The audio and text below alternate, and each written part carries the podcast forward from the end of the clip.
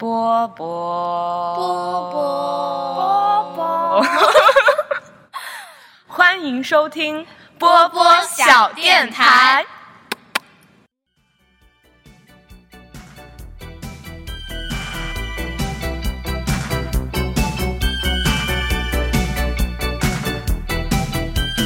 漂亮面庞，留住每位过路人细心欣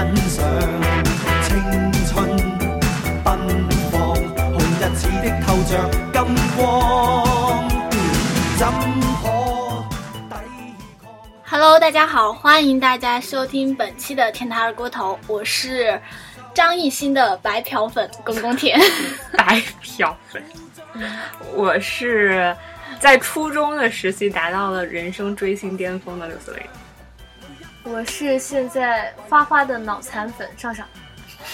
现在花花的脑残粉，隔一段时间就不知道了。对我是那种墙头草的那种粉，就可能会换。对，先跟大家解释一下刚刚说的那个白嫖粉的含义，这个还是我室友给我普及的，就是一边追星，但是从不氪金。对。对，那我也算，我也算。大家都是白嫖。然后这一期从我们的自我介绍里面就可以看出，我们这一次想要跟大家聊的主题呢，就是追星。其实追星这个话题还是其实还挺挺老的，就很很很过时的一个话题。但是就是因为最近嘛，就偶像练习生啊，然后还有创造幺零幺，还有那个明日之子，就又又有一批新的选秀节目出来，又捧捧红了一波流量小生，所以就感觉粉丝这个话题就又被炒到了很高的热度嘛。前两天不是有那个蔡徐坤粉丝自我约束指南，你们有看到吗？一个热搜。没有。就就好像就是蔡徐坤他发了一个七百万的粉丝福利，说他染了黑发是给粉丝的福利。然后有个人就可能不了解蔡徐坤，就随意吐槽了一句：“这个年代染个黑发都能当做送粉丝的福利。”对，然后他的粉丝就一群人去攻击那个人，后来他们的粉丝就进行了自我整顿，就说我们不能这样给我们家 i 坤哦，给我们家坤坤招黑，所以我们要进行自我约束。就 是好可怕，就是现在粉丝有的处于一种感觉非常失去理智的状态，就是很容易易怒啊，这也是其实现在饭圈一个比较大的问题嘛。所以其实蔡徐坤粉丝能出一个自我约束指南，感觉还是有向变好的欲望的。icon 们还是非常棒的。你们看，你们都围着昧着良心。没有没有，我是真的非常真心。你觉得蔡徐坤这个人怎么样帅，非常帅，特别帅，真的。？OK，少年很努力，十九岁的追梦少年，向着梦想而努力。但呃，我们今天就先不聊现在这些娱乐圈的敏感地带，我们就聊一聊，就是从我们的经历来聊一聊我们的追星的一些历史。就是你们脑海里面第一次出现追星这个概念是什么时候？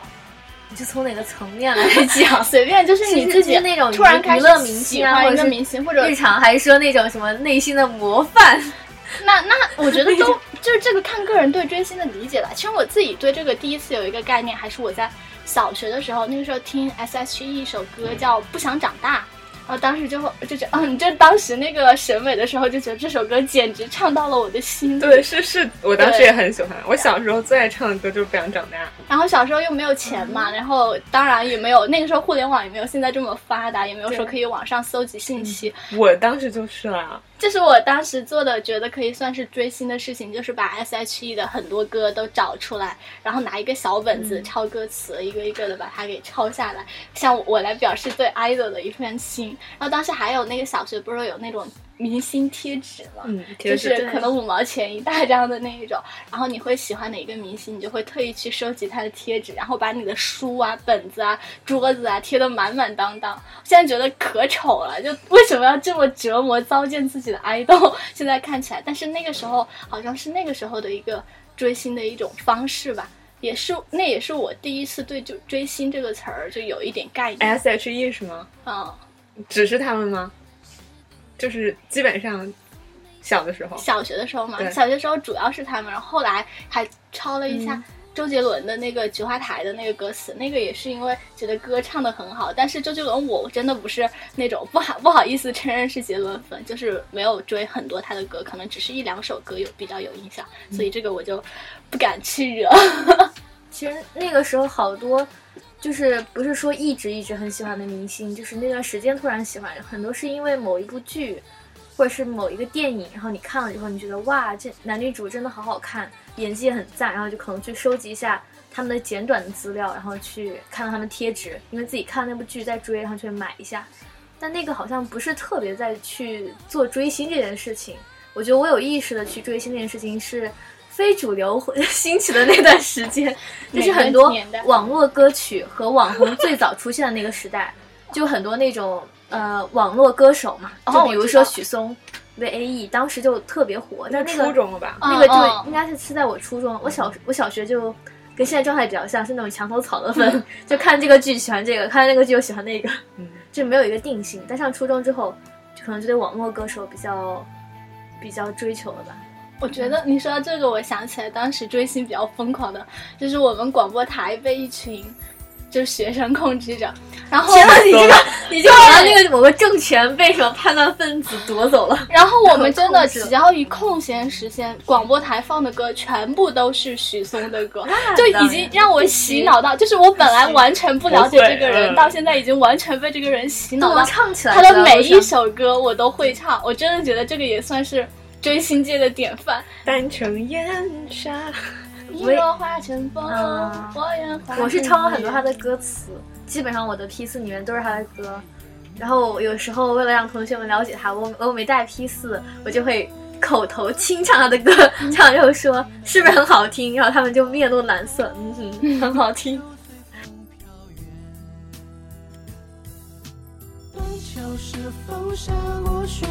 我望着湖面，水中寒月如雪，指尖轻点不觉。断桥是否下过雪？又想起你的脸。若是无缘再见，白点流连垂泪好几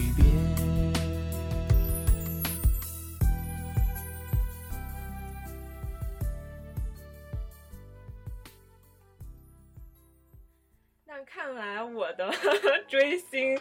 无论是时间还是程度，还是巅峰程度，都比你们就是早好多。我刚刚看了一下，就是我追韩雪，就是因为其实我现在你们也都知道，我现在是一个很平和的人了，就是对喜欢的人也都很不露声色的默默喜欢。但是我当年是看了。《北平往事》当时中央八台放，然后我记得就是当时每天晚上吃完饭，然后我爸妈在客厅看，然后我有的时候写完作业跟着他们一起看。那个是二零零七年，也就是我十岁的时候，然后那应该是小学四五年级的样子，对吧？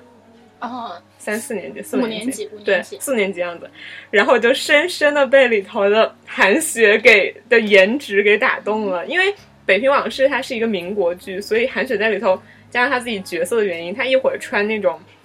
旗袍就是很很塑身的旗袍，一会儿穿那种小洋装，就上面都是蕾丝啊那种花边的小洋装，然后还有时候穿学生装，然后你就觉得他真的是百变都好看的一个人。然后后来就因为这个剧，然后就喜欢他了，之后就去搜他那个其他方面的一些信息，然后知道什么他那个又会唱歌，唱歌发了好几张专辑嘛，像飘雪啊、想起啊、竹林风这种，就都是他很有名的。歌，然后他还就是是苏州那个的那种大队长，就是参加过，就是你想小学生的时候，那个时候就以大队长、大队委这种，就是觉得很厉害嘛。然后他当时小的时候就是大队长，然后他当时还是唯一一个跟江泽民不是江哦是江泽民献花的一个苏州的少先队代表。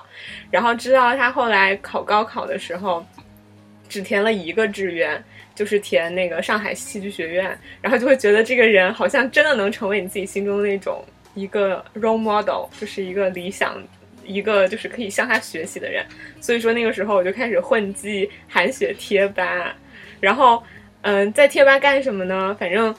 除了。嗯，除了每天上去会跟其他喜欢韩雪的粉丝聊聊天之外，就是那种就是叫什么建楼吧，建楼。然后还有就是会把韩雪只要一出新的照片，然后就当时还不会 PS，就用那种很傻瓜的软件，比如美图秀秀啊、可牛啊，美图秀秀那么早，对，那个时候就有，然后还有可牛，然后用上面的 模板，然后把它 P 成壁纸啊，P 成就是那种手桌面呀、什么的，然后就是把它再发到贴吧里去。然后当时，我现在回头看我当时 P 那些好丑，但是当时好多人都觉得很漂亮，觉得我很厉害，然后会在那个。画的底下就写上，比如说小圆制作什么的，因为我当时就取的昵称是小圆，然后其他人也都叫我小圆，然后还会当外交官，就是贴吧会有那种外交，你去别人的贴吧里宣传一下韩雪马上要上什么剧，马上要发什么歌，然后我当时还是外交官，然后就是分配自己被分配一些某人某人的贴吧，比如说杨幂吧，什么，反正当时火的就那几个嘛，什么胡歌吧，然后就跑去，然后就把之前已经排版好的那些东西复制粘贴，然后去发贴，然后还要跟别的吧的外交官亲切互动，就谢谢你们的支持啊，我们也很喜欢你们的 idol 啊什么之类的这种。然后还有就是，当时正好是就是微博什么刚刚兴起的那个时候，大概初中。呃反正就是韩雪，她是第一批，也是第一批用微博的那种明星明星。然后当时开了不止新浪微博，还有包括什么腾讯微博、搜狗、搜狐微博什么之类的。然后我记得有一次，嗯，哦，那也是几年之后了，可能是大概初二还是初三的时候了。韩雪有一天大概凌晨凌凌晨零点几分的时候发了一条搜狐微博，然后她一发，然后我一正好看到，我就底下评论留言，就说那个我什么要准备中考啊，然后写写作业写到这么晚，然后看到了你发微博什么很开心，然后韩雪就立刻回复了我，就说什么大概类似的意思，应该就是小朋友不要熬夜这么晚了，赶快写完作业赶快睡觉什么之类的。然后当时就开心了很久，就被他回复。就被自己挨到翻翻翻牌的感觉。对，然后第二次就是追星的巅峰，就是到大学的时候嘛，就是之前广播台、武汉大学广播台有一次办台庆，然后他们就说让我们去微博上到处找一点名人给我们录制祝福的视频，然后我当时就想，嗯，既然年轻的时候追了那么久韩雪，就试试看她会不会愿意，然后就联系了韩雪的经纪人。然后，因为我发给韩雪微博私信，她一般很难看得到嘛，因为估计消息太多。然后发给她经纪人私信，然后她经纪人就一下回我了，然后就说，然后就把你的那个邮箱给我，然后到时候录了视频之后给你发过来，然后我就得到了韩雪为武汉大学广播台的祝福视频，然后现在还一直留着。反正其实我正正正经经。特别特别死忠的追，也就是把我很多的时间投入进去追，就像去混贴吧，然后去关注他什么的，应该只是小学五六年级一直到初中初三左右的样子，然后来就都挺就挺佛系了，就只是默默关注，或者是他有什么东西就那个支持一下。但是感觉现在回想起来，觉得当时自己还是很蠢的，就是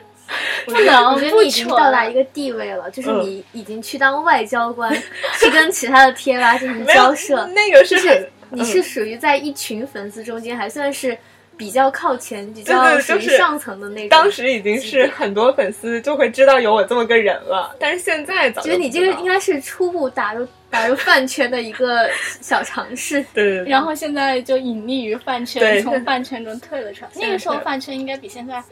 要清新多了那个时候，而且那个时候应该就是大家一起做一下那个 idol 的周边，做一下他们的图啊、视频啊，对然后就只是这个。平时哦，而且我当时就 get 了很多技能，P 图的技能呀，然后做 GIF 图的技能啊，然后有的时候剪一点点视频技能，好像那个时候就都是因为我一般会追去贴吧去不断的收藏、收藏这些东西。追韩雪学会的。然后其实其实就是在长大的过程中，会越来越觉得那个时候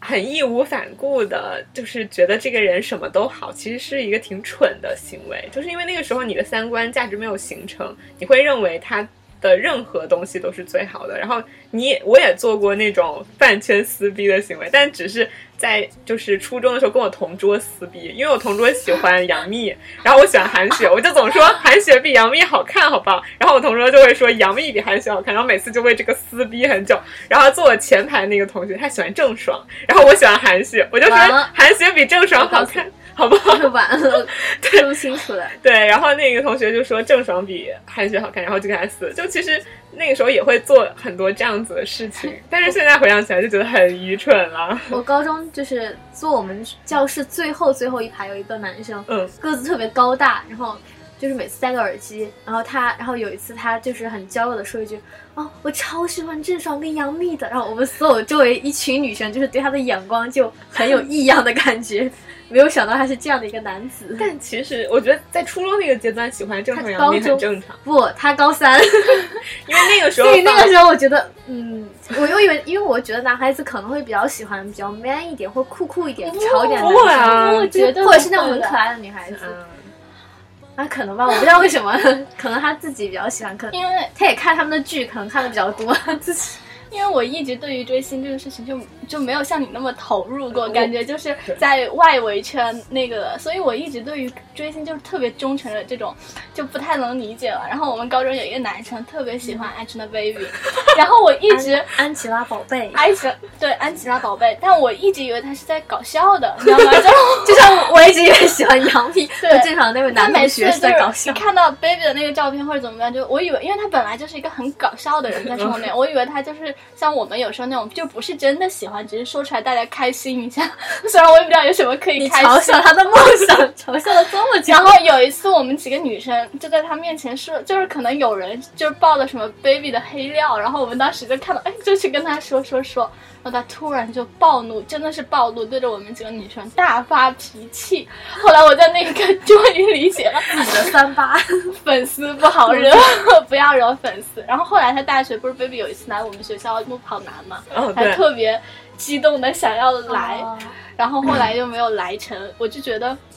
其实我现在其实对于粉丝，对于自己的那个 idol 的那种维护的那种心情，我还是没有办法特别特别当然要理理解我，嗯，我我追星就是追到自己比较忠诚，也是比较巅峰的一段时间，是在初中，谁呀？就是金金贤重啊，啊，金贤重就是包括他们后来开始是他这个人，后来当我了解他们这个团团之后，我觉得他们对他们这个团也跟上了韩团的时代，韩对团崛起的时代。哎，没有，韩团最早应该是 Super Junior M 不，那那是后面东方神起，东方神东方神起跟跟 SJ 是大约同时代的，最早是神差不多神话那个时候，因为神话算是最长寿的一个团，嗯哼，对，那个时候才是我觉得算是比较早的，就是崛起到一个巅峰的时候。像最早那么什么呃什么水晶男男孩，还有那个、哦，水晶男孩，我超喜欢那个那个再往前就是再往前一个时代了，嗯还有一个什么呃 H O T，他们那个时代水晶男孩 H O T，H O T 对对他们那个很往在 H O T 最近不是又重就是合体又出来活动嘛？水晶男孩也重重新出来活动了，我不知道神话，他们一直说他们从来都没有解散过，已经自己是什么？虽然我们已经做自己其他的事业，但是我们的心永远在一起那种。我也不知道，我还挺喜欢你们有一个叫彗星吧，嗯，我我不太了解，还有一个叫君 J，哦，我知，你说还有什么？暴露了上上。就是那那个是属于 长期混混混韩国男 团，平时看不出来呀，那那个是我高中时候有时候会嗯关注一下，然后但是如果真正去追一个团，去很了解他们的话，肯定还是 S S 五零幺，就是金贤重金贤重那个团，他们那个团其实也没有组特别长时间，就是啥时候垮的呢？金贤重，金贤重单飞之后，他们他们他那个丑们自己他们自己啊，那那个那个是在他单飞之后两年之后，大概几几年？他单飞是一零年单飞，嗯大约、可能就是一二一三的时候。那也那也不不早，感觉就还嗯，你继续。对，然后我最开始粉上他们，就是粉上金贤重是那段时间不是播韩版的《花样男子》嘛，然后就超火嘛，我没看，然后里面的四个男主因为各个颜值都太逆天了一点，嗯，然后我本来就是看那些花美男，我也没有什么感受，然后我就突然，因为最火的不应该是那个鞠俊表嘛，那个你的惊叹叫啥来着？啊李敏镐、李敏镐应该是他最火具，俊表，然后，但是我看他们的那种宣传海报的时候，我就突然看到男二花泽类的扮演者，然后我就看到他，我说哇，怎么会有这么纯洁、这么这么像天使一样的男生？然后看来都是属于颜值，一般一开始然后都是就是他，他有一个是他的图片是穿白色的衣服，然后就很笑，然后旁边拿了可能拿了一个树叶或者什么的，然后我觉得哇，好温暖，就那一刻就觉得心里特别暖，特别暖。然后我又去查一下他们他是谁，因为我每个人都会查里面四个男生，但是我查到他的时候，发现他是一个歌手，有自己的团，然后我去开始看一些他的视频，然后结果就发现越来越喜欢，越来越喜欢。他有点像现在我们粉的很多明星，有点像我现在粉的花花那种，就是他大家称他为四次元。就人不是三次元嘛，大家都说他他有自己的一个宇宙，就是他的思维方式跟常人不太一样，他老是会谈论外星人啊，还有什么地球入侵啊，还有一些很诡异的那种，呃，像 E.T. 一样的科幻情节。他自己本身也是一个很有梗的人，就是他他就是在一个综艺中，大家都很正常去说什么，或者是就是搞笑很明显，他就是随便说一句话，所有人都哄堂大笑或不理解他的梗。就这种人不管在哪儿，你会觉得他很独特，然后就被他吸引。后来就是看他的那个整个团，我觉得你看你如果从一个爱豆入手去了解他的团，你会对整个团很感兴趣，因为团之间他们记录他们日常的那些综艺，就会发现他们跟普通的男生一样，就是之间也会因为起床而互相打对方，然后早上起来了看日常其实挺有趣对对对，的。早上起来之后，就是他们参加一个综艺，那个 S S 五聊叫做《谢谢你叫我起床》，是一个嗯韩综，嗯，然后真的还挺好看的，就是主持人每天早上五点钟，就四点多起来，然后五点钟到他们那些呃男团的那个寝室宿公寓去，然后敲门，负责把他们男团每一个人捞起来。但是因为他们每天睡很晚嘛，就起不来，然后就把他往他背后塞冰块，或者往脸上化妆，或者在旁边唱歌，或者是几个人像堆面包一样压在身上，就不断的搞笑，然后把他们拉起来。然后金贤重每次都是最晚的那一个，就是往他周围放狗啊，然后洒水啊，他都死都不起来的那一种。就是你看那种团综，你会对每个人都觉得哇，他们很好看，然后就像哥哥弟弟一样，就生活在一个团里面。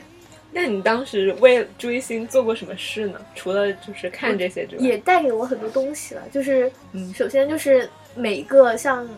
高中、初中还好，初中时间不会那么紧。高中的时候，因为有时候考试很多，时间很紧，但是每一个周六下午放假的时候，我都会到那个。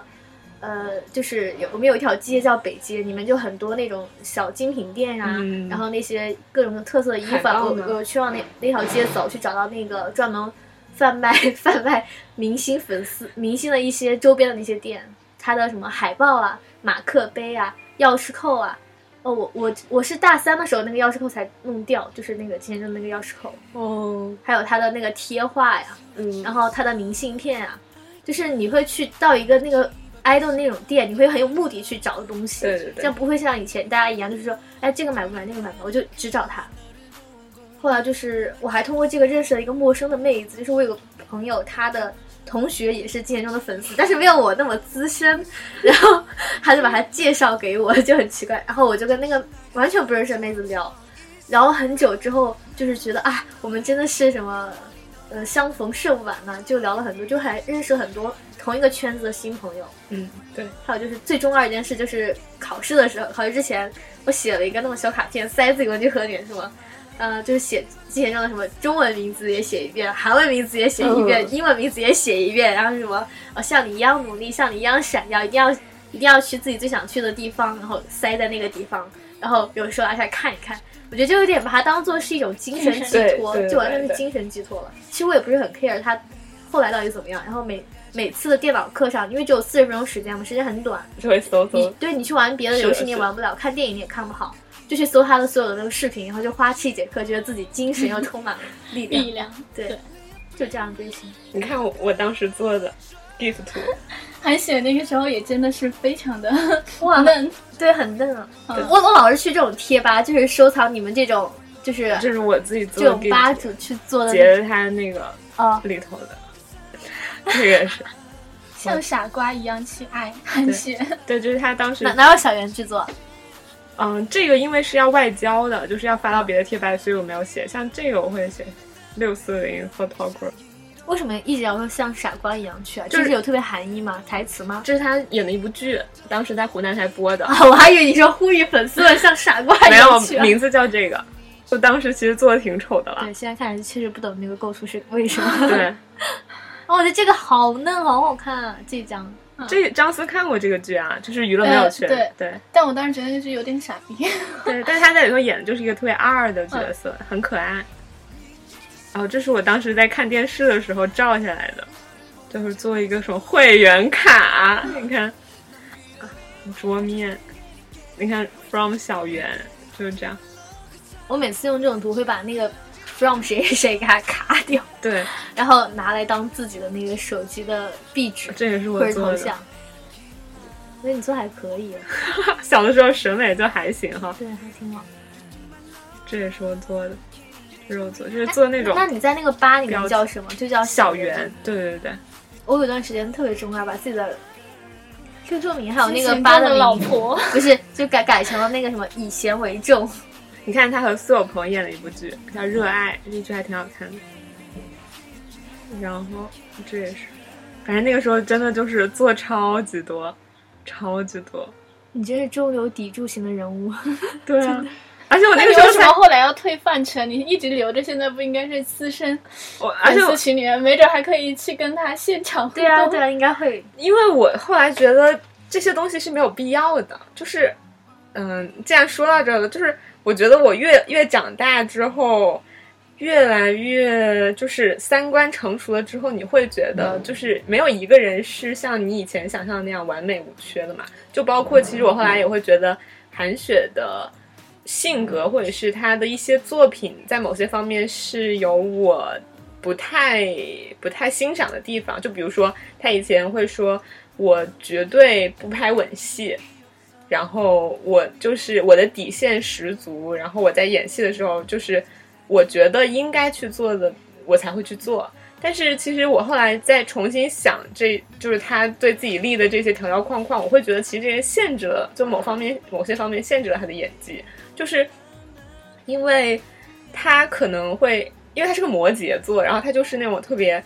把自己规范的很死，包括那种时间表都是很按时间来，包括他现在爱学英语嘛。就是像别人拍完戏中间的空闲都是在休息玩游戏，他就在那学英语。然后他每天一定会听英文广播，听个半个小时，一定会跟自己的一个英语外教打电话，然后练口语。就是他是一个很就是规范自己的人。但是我觉得其实这些规范放在了他的艺术创作上，可能就会成为一种限制，就是他可能没有办法很随性的把自己投入到一个新的角色，可能跟他差别。千百万倍不一样的角色，然后去把那个角色演绎出来，我觉得这个可能是对他的限制。所以说，其实我后来慢慢长大，我会觉得，嗯，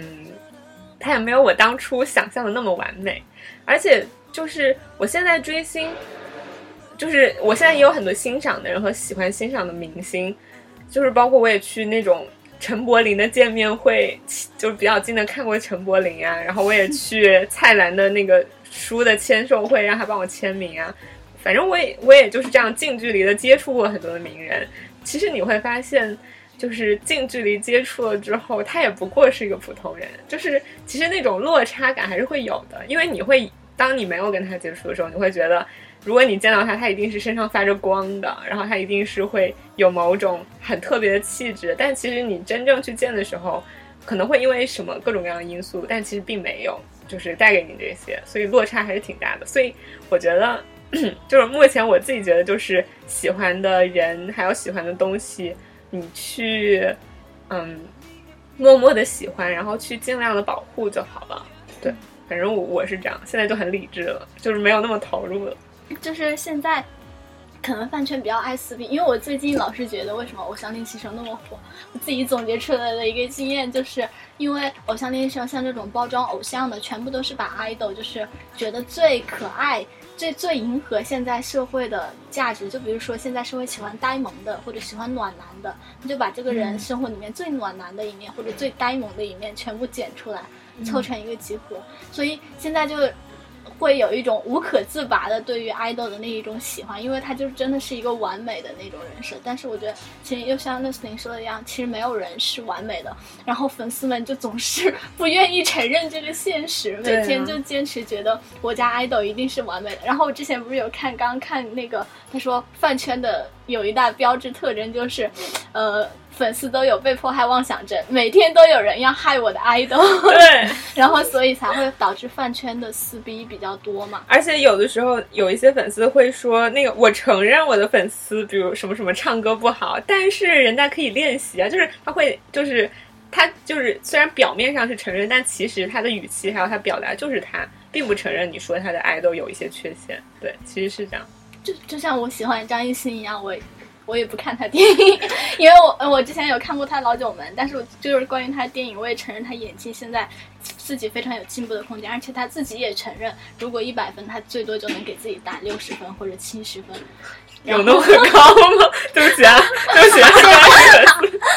现在 在慢慢进步了。嗯然后他其实自己也很爱音乐，但是像我自己听他的有一些歌，我也会觉得歌词的那种内涵不是特别的够，但是有可能是不同的那种风格。但其实你从他一首歌一首歌慢慢的看过来，你也会看到他的确有进步一丢丢，在慢慢进步。所以我觉得其实。就是我觉得像我们这样默默喜欢也挺好的吧，算是也是一种挺好的方式，而且嗯，但其实我在我生活里面也碰到挺多，就是追星还挺疯狂的粉丝，尤其是那种就是养成系的那种 idol 的粉丝。就我高中有一个同学，他不是嗯非常喜欢 AKB 四八嘛，真的高中三年，因为我跟他玩的很好，他拉着我不知道看了多少 AKB 四八的视频，而且他是那一种就。真的就像上上刚刚说的一样，就是完全能够被 idol 激励的那一种。高三那段时间，就大家都很垮的时候，他每天中午就坚持看他们的那个嗯视频，而且他当时生活费全都用完了，他还省吃俭用，就是当时他是粉那个渡边麻友嘛，然后我就为了那个总选举给渡边麻友投票，把自己的生活费搞得身无分文，最后连吃饭的钱都没有。我真的是看他饿的，我心里都过不去，就觉得那就一定要接济一下他。我不会，我 就真的这个在钱方面我很理智。对我也是，就是在钱方面，我所以其实很多粉丝、就是这个可能是我们三个没有办法理解，但是也可以去聊一聊的一个。我可以买他的周边啊，然后一些买专辑啊，专辑或者是就像其实这种养成系的，就你真的一段坠入进去，好多就真的很难，就是去挣脱出来一样。就像刚刚就最开始不是有偶像练习生那个投票吗？对刚刚真的就给他们那边给了一一百多块，虽然这个还好啊，就去为了给毕文俊，就是那个 pick 榜上面，因为他们那个粉丝群会。众筹资金嘛，嗯然后把这众筹资金拿来去给他们，就比如说现场应援呐、做应援的东西啊，然后那个 pick 榜帮忙打榜了，然后他们很多人就真的就愿意去氪金来去追粉丝。我觉得这个是，就是这个应该是从韩国，应该是从韩国来的。对，呃，像日本那边好像也也没有这么多吧。AKB 四八就是日本的，我知道 AKB 四八是日本的，但是就是像偶像练习生的这些，感觉是因为日系，我之前也看到一个，他说日系日系和韩系 idol 和韩系，它就是走了两个，韩系就是工业化生产对，然后做那种天团、偶像级天团，然后他们其实培养出来的偶像还是稍微比较偏精英一点，可能这样就是通过练习唱跳俱佳的这一种。而他说日系那种培养系的 idol 就是。就是做粉丝的情感的呼应，真的是从他们十几岁就但我觉得就开始中国可能偏日系一点，因为我没有觉得他们唱跳俱佳。那中国日系像没有，中国现在是在两方面中间徘徊，然后也在探索中国自己的渠道嘛。像 TFBOYS 其实也算是两边都集合了一点点、一丢丢的，对吧？嗯哦，我说是那种大型的那种团体，唱唱跳团体，然后我就觉得像。反正两边我我也分不清楚哪个会需要粉丝氪金氪的更多。像我之前看到认识一个追韩国男团的，他们就真的是我就很明显，就他们自己也非常清楚，这就是公司利用那些团体来赚钱，但他们又放不不下住、舍不得那些团体，因为他知道他们如果赚不到钱的话，这个团可能就要被公司弃掉了。然后他跟我聊到的时候，他就说这个公司赚钱的方式有特别多种，就每次发一个新专，然后新专里面会做大卡、小卡，然后卡里面随机只放成员的一张卡片，然后你要把让他们集对齐，集齐就要买所有的专辑，然后所有专辑买在一起可能就几千块了。然后像日系那边就是什么各种总选举、嗯应援，然后还有什么见见面会、握握手会、券握手券，就各种各样的。嗯，然后其实粉丝心里面很很明显的就知道这就是公司为了赚钱，但是。呃，我觉得韩国那边的可能是有点妈妈心态或者女友心态，就是舍不得自己的男朋友或者儿子，就因为这样的一些问题，就永远沉寂了，就最后消失在公众视野。嗯而日本那边可能就是那种，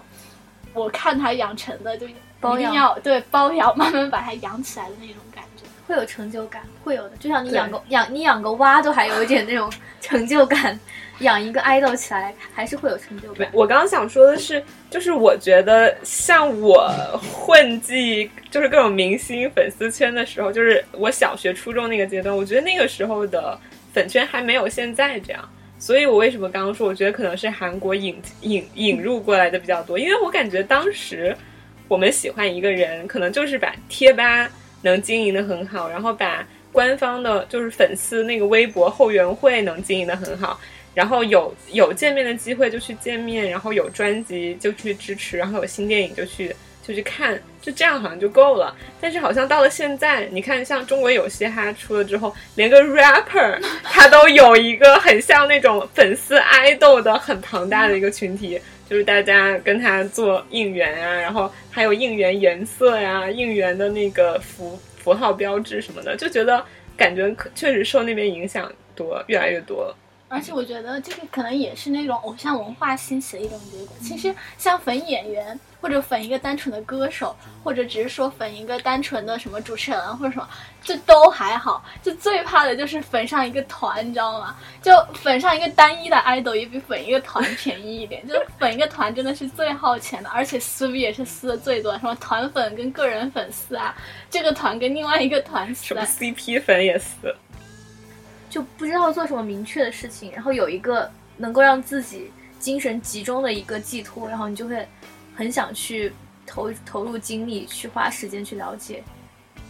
哎，这个时间，那为什么不研究一下自然科学？有人比如说我很迷恋一个研究小组，我很粉研究小组，或者我很粉一个那种什么科研队伍，觉得这种会是一个很更营养的，对，感觉是更营养的一个其实有，就是有有我知道会有，但是它不是一种规模化的。对，对它一个算是小众，就是像我之前知道的有几个妹子，她们很粉的就是秦朝时代的文化，她们很粉嬴政，然后她们就把那个时候所有的一切了解的清清楚楚，然后导致那个范冰冰她前段时间哦刚要上那个新剧嘛，他们不是写了一个什么意见书给了广电对对对对对，然后就是我觉得其实这种也很有意义，就感觉对更更长长。长姿势姿势，OK，就比起一个一个有缺陷的人，你会觉得可能那些知识说不定更有用处，我也不知道。也是那种现在的一个一个时代的社交方式吧。就是你如果有一个 idol，你就可以很好有 idol 的人一起聊天。还有就是真自己真的是现在人生活，大家都有时候真的很空虚，没有一个焦点在生活之中。然后你去帮他氪金的话，你会你也会有一种成就感。就像我在进行一个我情感上的投资，就是我对他投入，然后看到他成功就很好。我知道为啥我后来没有就是粉韩持持续那么深入的追星了，是因为我后来粉上了电影，我会觉得电影这个东西更有意义。哇，你好高级！对，真的呀，我我是从初一的时候开始就是进入电影坑，然后那个时候开始就是基本上每周有空开始看电影，然后每一期环球荧幕都买，然后就看里头那些电影的相关的知识啊，或者是资料什么的。然后好像从那个时候就渐渐没有那么粉韩剧，我觉得可能还是一个那种兴趣的就转移，转移对对，感觉任何一个阶段都是需要精神支柱和一些一些东西的。对，只不过可能有的阶段是一个 idol 一个明星，有的阶段是一些别的。嗯我现在觉得就是这种韩国男团这种公司搞就很搞笑，就所有的粉丝都特别喜欢团，特别恨他们的公司，就把所有的公司都骂完，但是最后赚还是没有办法心甘情愿让这些公司赚钱。我就觉得现在这种粉丝经济带出来的这种公司，还有粉丝还有明星中间的关系，就真的是错综复杂。我现在没有那么像我以前一样去很忠实一个 idol，然后去为他投入很多精力，去看他所有的东西，去？找他的很多资源、找渠道。是一方面是我自己就是跟六四零一样，就成熟了，就会就会觉得不要这样说，你们这样说导致觉得我们现在追星的都不成熟一样。我我是觉得我成熟（括号我并没有说大家不成熟的意思），就是感觉现在大家评论都是这个都是这个，然后说哎，我觉得这个颜色不好看（括号我并没有说喜欢这个颜色的人不好），这个一定要括号一下，不然会会被大家误以为是某种歧视。嗯，然后我是我是不太觉得喜欢一个人有就是往前冲，能能带给我现在的我多么大的意义和多么大的精神寄托了。我觉得我不太需要那个东西了。然后我我其实上高中我就我特别清楚，就是我喜欢他，但是我还没有那么了解他。也许是因为我时间有限，然后我渠道资源也是有限的，但是我会放任自己去很喜欢一个明星，是因为我我需要他，我需要有一个人会在我就是精神需要补充营养的时候给我这个帮助，所以我很清楚。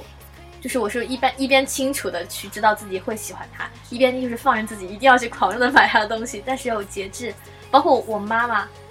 那个我妈妈这样一位妇女，她都知道金贤重，你知道吗？因为被影响。对，她有时候会会跟别人说，哎，那那你们粉金贤重啊？就问我同龄的人，他我别人都说你怎么知道这个？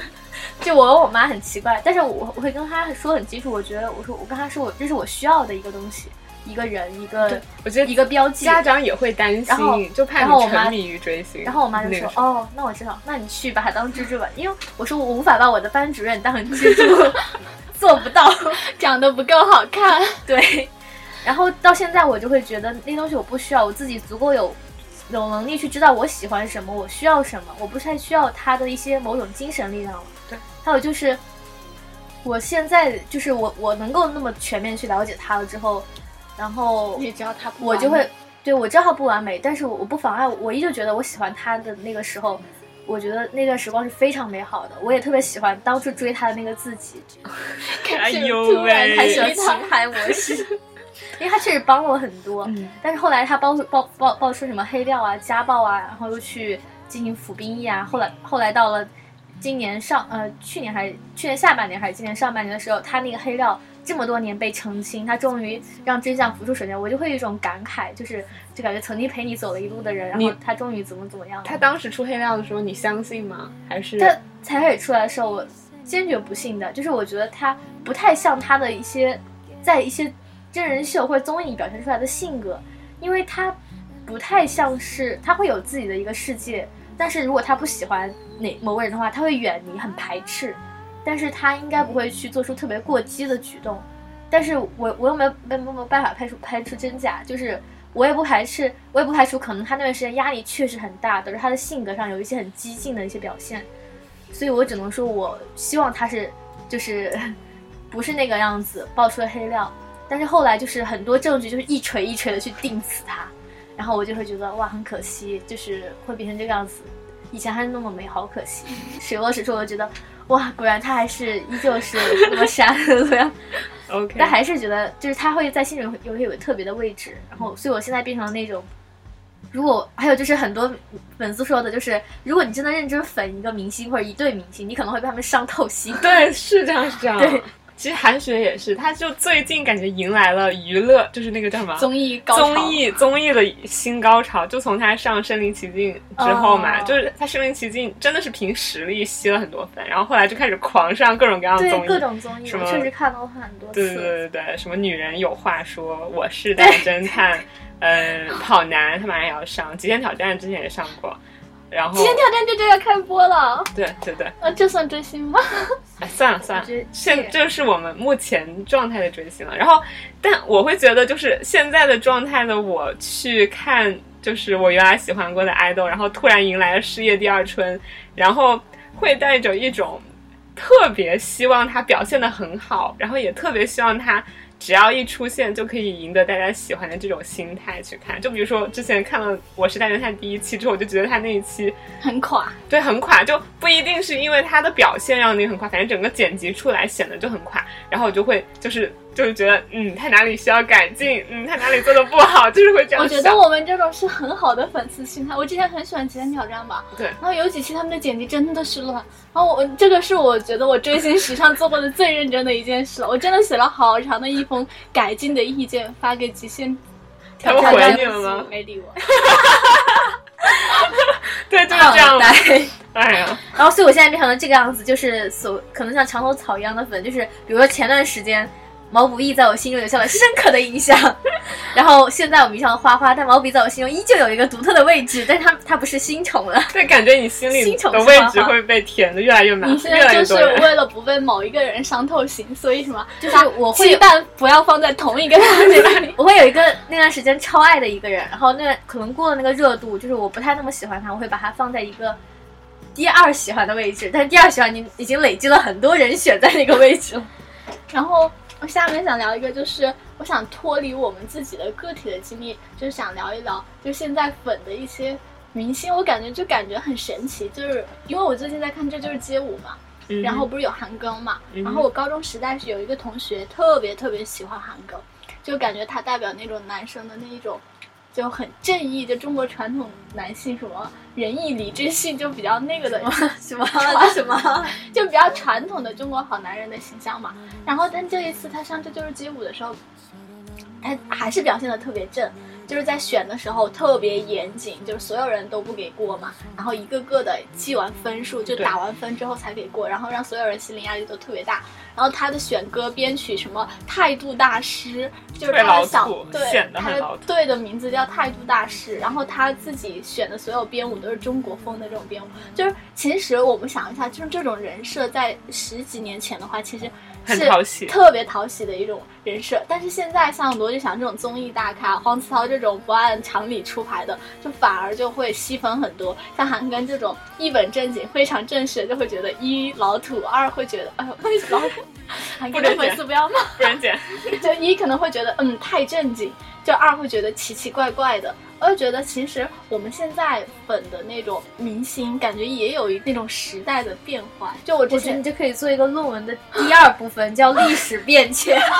对，粉丝文化的文献迁。综述。因为因为我想一想，就是我们在前几年高中的时候粉的好多粉的都是韩国明星嘛，都敏俊嘛，李敏镐嘛。我可没粉。当时当时韩剧很火嘛，就是李敏镐就是拍了《城市猎人》，拍了《继承者》，真的是周围一片全是李敏镐的粉嘛。当然，我当时并不粉这个人，就这个明星，我只是粉他那一个角色，就是《继承者》里面的金叹嘛。对他，他上大一的时候就跟我说了无数次的惊叹，让我为之惊叹。然后，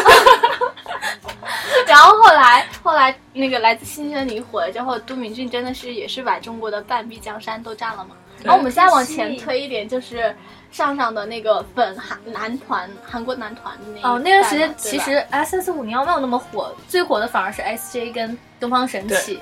我周围就有很多那种 Super Junior 的粉丝，就天天买他们十三个人的海报啊，然后说自己最喜欢哪个呀，就是很多。再往前面一点，可能就是粉周杰伦、潘玮柏这种台湾的那种歌手吧。嗯再再前一点，我们没出生，可能就是粉小虎队嘛。就我今天那这这个时候出现了一个问题：为什么中国本土的粉嗯、明星和大众文化没有流行起来呢？探究其原因，提出问题。哎，中国流行应该就是小小虎队那个时候吧，后来就就是是港港台音小虎乐人嘛小虎队也是港台、啊，对，就是属于 本我土，就是大陆的一些。我觉得应该是因为，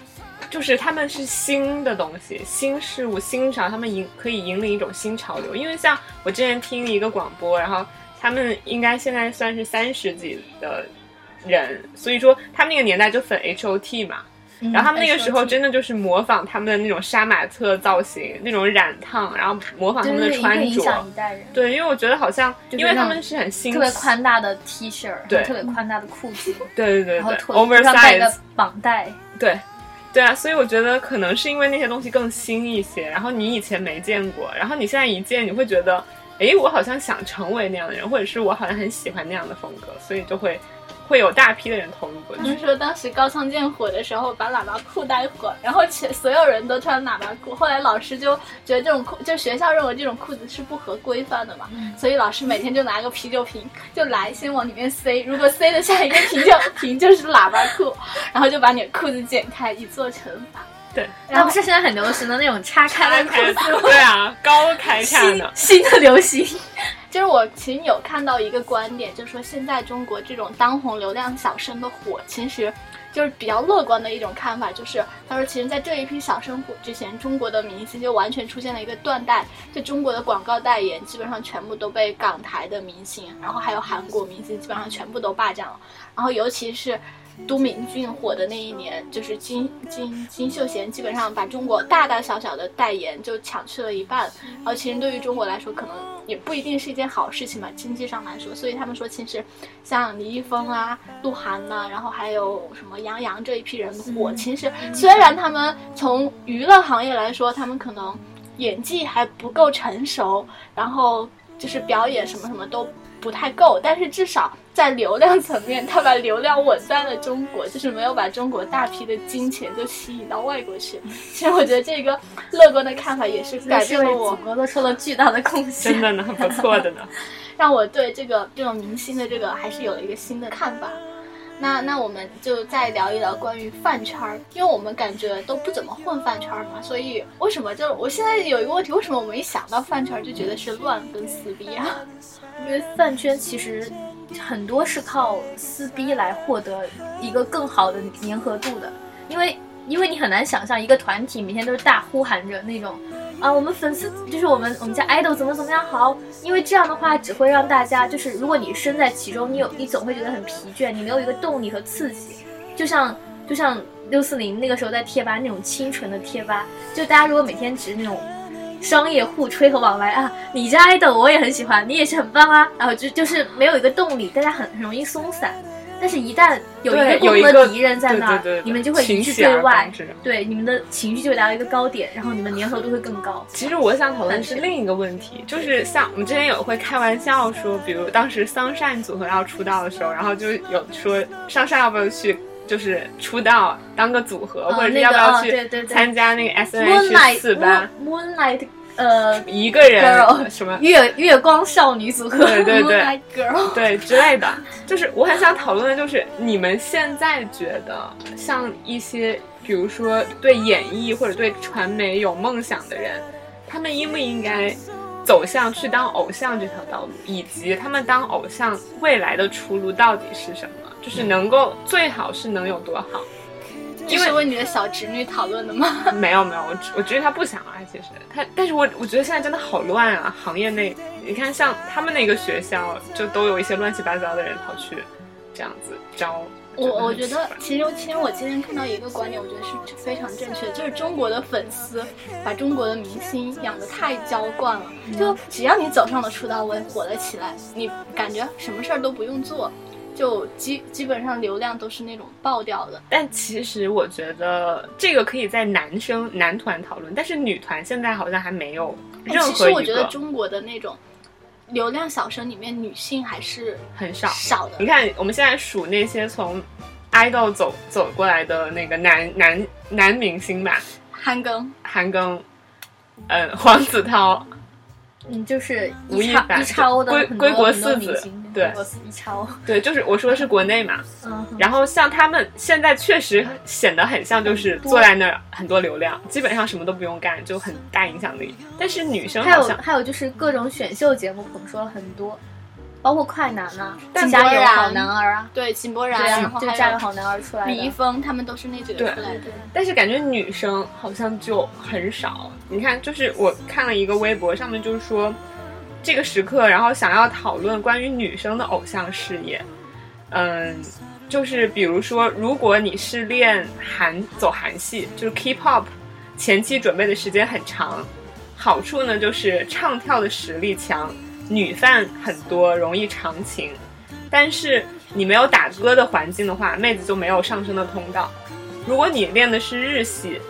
妹子不存在练习时间长和嗯，而是以和粉丝一同成长为主。那好处是亲和力强，但同样没有上升通道。如果你辛苦练习五年，成为某一个唱跳女团里的 top，上升通道的结果就是在某个网剧里演女三号，或者你经过血泪的人气选拔，成为了几百人女团的第一，上升通道依然是从网剧女配开始。那你如何证明偶像这件事情是值得的呢？世界上真的需要一群女孩唱歌跳舞吗？其实这个里面女团里面走的比较成功的应该就是宋茜，然后我以为你会说鞠婧祎，没有鞠婧祎，她现在单飞之后，我觉得本土的，她拍拍剧基本上，我我觉得就是她其实脱离了 S N S 八这个环境之后，就是他单飞，我觉得他的个人粉撑不了太久，就因为他自己演戏跟唱歌也实力就是实力还不太够，就是说想走实力女演员又不行，那你继续养成系，你自己已经把这个路断掉了。而且其实养成系其实更喜欢看成员之间的那一种互相的那种感情跟交集。其实你单飞之后。我觉得就是还是比较悬的，但我觉得女团里面宋茜现在还是走的比较成功的，就从她 FX 回来之后，她是从韩国那个女团对，但她回现在应该还在就完全吧不？一样了。他还在 FX，应该没解散，没有他没有们中间是雪雪莉退了，对，雪莉退了，然后里面的 Luna、Amber 和那个郑秀晶都还在，都还在，对然啊，后那个 Victoria 宋宋茜海也还在，就只有雪莉退了。他只是更多的回来活动了。我是觉得中国现在这样的一个环境，我觉得就是中国自己出练习生的质量感觉不会怎么样，除非还是像 S 四八这种走日系，就是一直养成。像 TFBOY 不也是，虽然他是走的是练习生的这种路，但我感觉他更还是比较偏。养成的那种感觉吧，都是妈妈粉、阿姨粉嘛，而且他们的其实唱跳，嗯，反正就是从韩国回来，其实还是很有优势的吧？对，对，包括王嘉尔的那个王王嘉尔那个团他也是回来比较成功的。高 seven，高 seven，嗯，一般从韩国回来的中国籍的明星，那就 idol 会比较受欢张迎。张碧晨她也是韩韩国练习生回来，对，但她没有，就她只是练习生啊。对，虽然没有出道，但是我觉得他他好像他有实力是在有一个团吧，就是跟在一个女团里面唱歌，但是他在那边发展的一点都不好。但他回来参加这个之后，就火了。他后来就没有他实力也他都没有走爱豆的路线，他就走的实力唱唱将的这个路线嘛。就是唱歌好听。就我的意思是，就是如果是正正经经走爱豆路线，我觉我就只是宋茜了，是吗？我我觉得觉如果就是中国女生想要那个女团吗？女生吗？对，就无论你在韩国出道，或者是你在像韩国说像程潇，还有那个周杰琼，不都是在但其实说实话，他们在韩国有知名度，但在中国他们要是不上偶像练习生，就完我觉全没有呀得知？名度没有多少，应该知名度应该就在 Produce 幺零幺中国受众那一批，但其实 Pro- Produce 幺零幺的中国受众其实也不是特别的大吧？对，不知道是不是我孤陋寡闻。反正而且我觉得我们我们国家真正的说一个那种，就是那种就像韩国那种分工很明确的那种团，其实不是那种爱豆团，其实没有什么基础，也不是特别火。就像 S H E 啊，就是 S H E 他们是每个人都是唱功在那儿，就每个人的唱功都很好唱。跳团，对，就是像韩国那种爱豆团，基本上是你负责门面担当，你主要负责好看，嗯，然后还有综艺担当，对，然后然后综艺就是你很很会接梗和抛梗，对还有就是有的是真的唱歌很好，那你就主要唱歌咯。还有就只会跳舞，唱歌就一般般，嗯那你就只会那你就跳舞。还有就是只会那个会说唱，那就是说唱。嗯，但其实在中国的种类就很少，就唱歌，可能还加一点说唱。嗯可能现在由于街舞的火，还带一点街舞。你如果说你是门面担当，然后但是你又没有说你有演技支撑，然后你也不好意思说自己是综艺咖，因为综艺咖也会有，就是你你得把自己先炒火，然后再去综艺再展现。但是很多人会觉得你这样是没有，就是就是你没有个主业，就像你好像是蹭节目，就像魏大勋，他虽然就是更偏综艺咖，但是他也会说他自己是个演员，也会演几个作品出来在那儿。魏大勋是韩国中国他他他签的是 JYP，啊，呃他好像是去韩国练习过对他去签了 JYP，但他的他说他自己是演，就自己写的那个职业还是写演员，他不会说自己是综艺咖，嗯就没有人会写，就是种类太少了。你如果真的说你你是这个团的门面，心里会被喷死，没有人会理你。所以，如果发展韩种韩国那种团是发展不起来的，你只有发展实力团，中国的女团发展不起来？就是发展不了那种，就是那种，就是我可以一个团里面各种元素都有，但是我们只会说，要么你唱歌唱的确实好，就是你们这种团就 S H E，比如说还有什么唱歌唱的好的团，我不知道唱唱好团其实我还是挺讨厌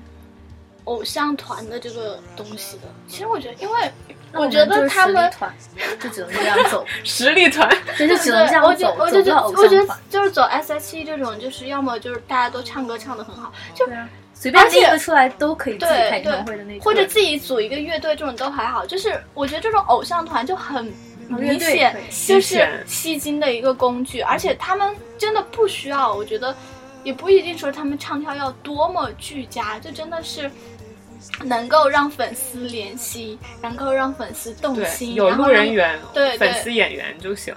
就就，而且其实，男团现在应该就是有那个基础，慢慢在站起来了。就是，但我觉得这样的男团站起来也没有什么意义。我觉得他们，说实话，就是我觉得他们从偶像走到实力唱将还有很长的路要走。就像张艺兴他们现在他已经二十七岁了，就是他他现在是综艺咖，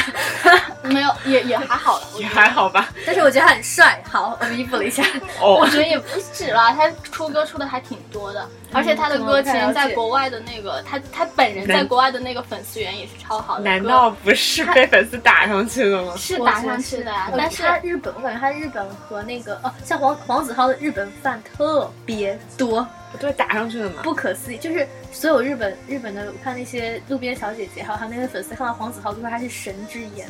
就不敢相信会有这样的人，会像漫画般的长相。嗯，所以到底是粉什么？难说，说不定就是粉他的颜。你继续刚刚说完。就是我觉得他们可能都很会，就是自己到这个年龄也会有危机感嘛，他们会想要慢慢去转变嘛。但是其实他们真正就是，就算你在练习生的阶段真的做到了唱跳俱佳，但是唱跳俱佳，就你到了一定年纪，你不能说你还是一个唱跳俱佳的 idol 啊。张艺兴跳舞真的很好，但。就是你到了这个年龄，嗯你不能还是说你走这条路，但转型就真的对于他们来说又是一件很难的。就比较困难的事情，就是真的还需要很长的时间去磨练。所以我觉得对于那些公司来说，男团就是一个，就像他们说行走的一个亿吧，就说流量小生就是行走的一个亿，对于他们来说就是一个吸吸金的工具。虽然他们的这种文化产业做得很好，但它真的只是一个产业。我觉得。就是从比较偏人文的角度来说，我觉得它不应该是就是这个市场里面去主推的一个方向。我觉得像之前那样，可能还是一个公司去培养艺人，但是就不要专职于唱跳这个方面的，就是还是要专职于培养偶像。对对对就是还是要对他们的创作啊或者什么什么的进行一个全面的培养会好一点。对他的他意思就是现在感觉很多公司都已经专注于培养这种流量小生了，就是你一出来，你没有什么特别高的实力，无论是唱歌、跳舞、演戏什么综艺什么的，你没有特别高的实力，但你有足够的演员和足够的颜值，然后你就可以吸引一大批粉。那你出来，呃，就是做活，就是做，就是形成做个几年，然后吸个多少钱，然后你退掉。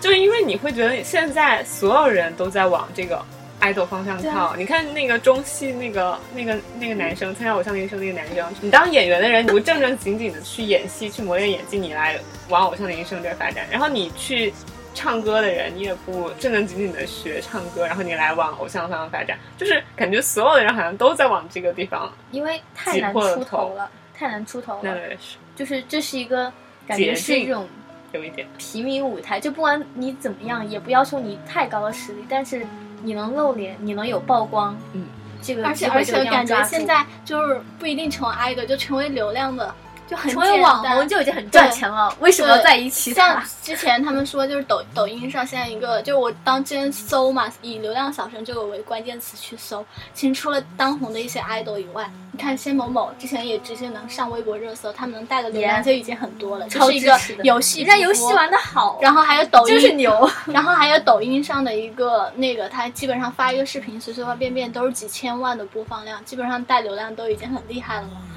但是我觉得这种，哎，就是我们不用操心了，我们广电总局一定会整顿的，就是这一种，就是太轻而易举的捞金的这一种方式，包括对于整个文艺圈、娱乐圈的一种乱象，我们不用操心那么多，国家会管的。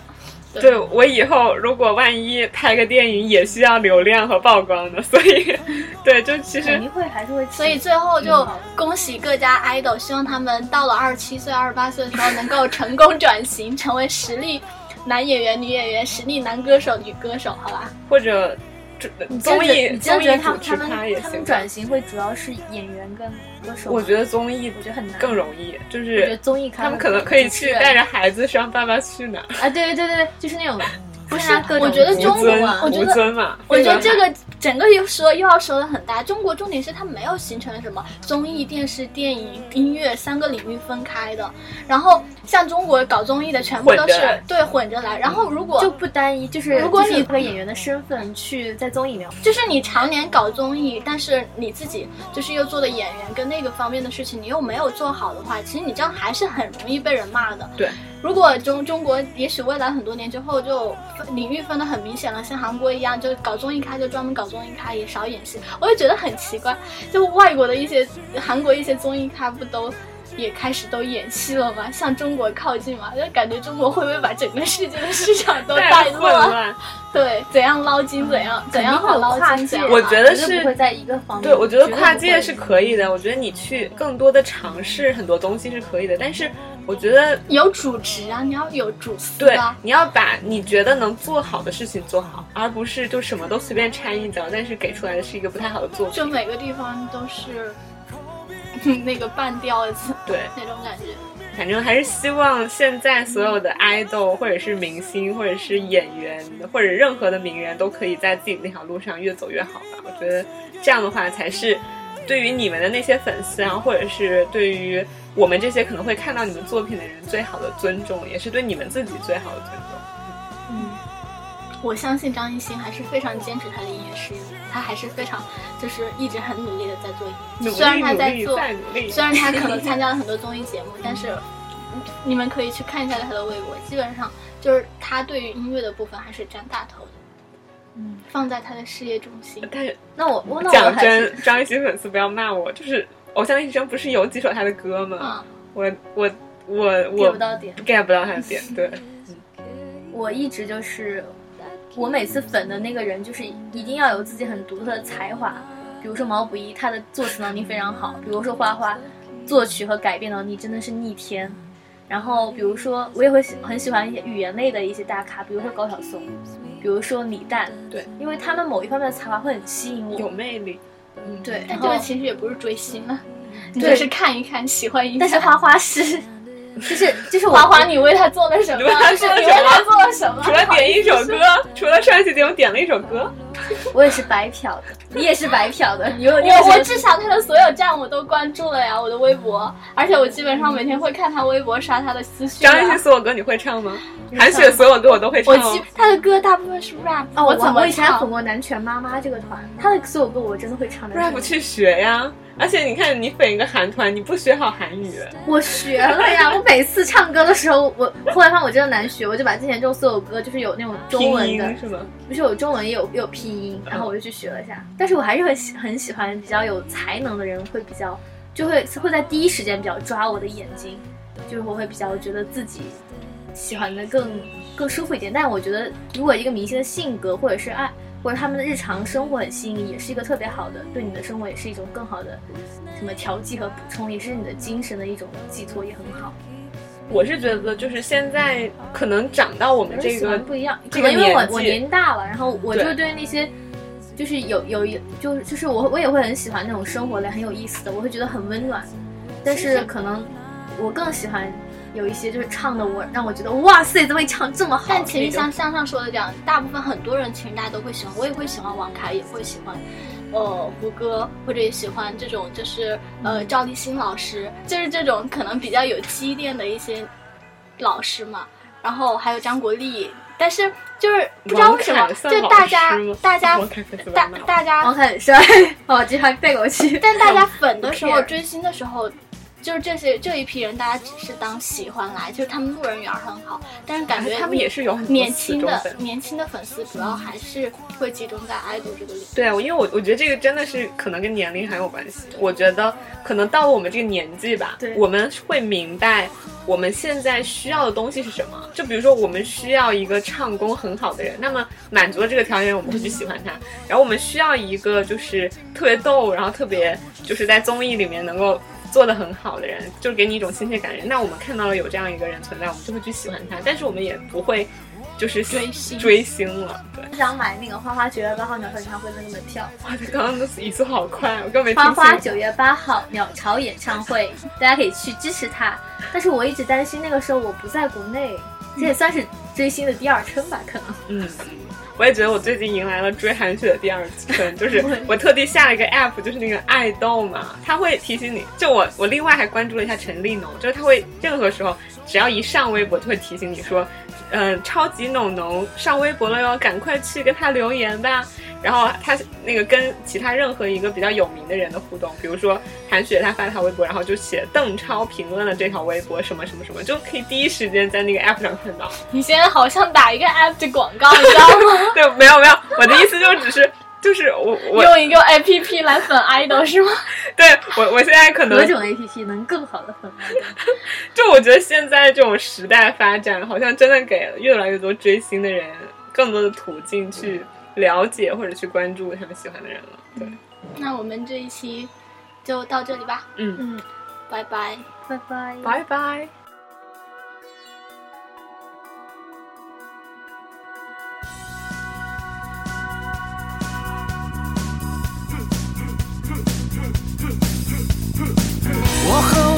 生活，也和我一起创作。我喜欢这种自我，不用避嫌和闪躲，也不用担心突然紧张到不知所措。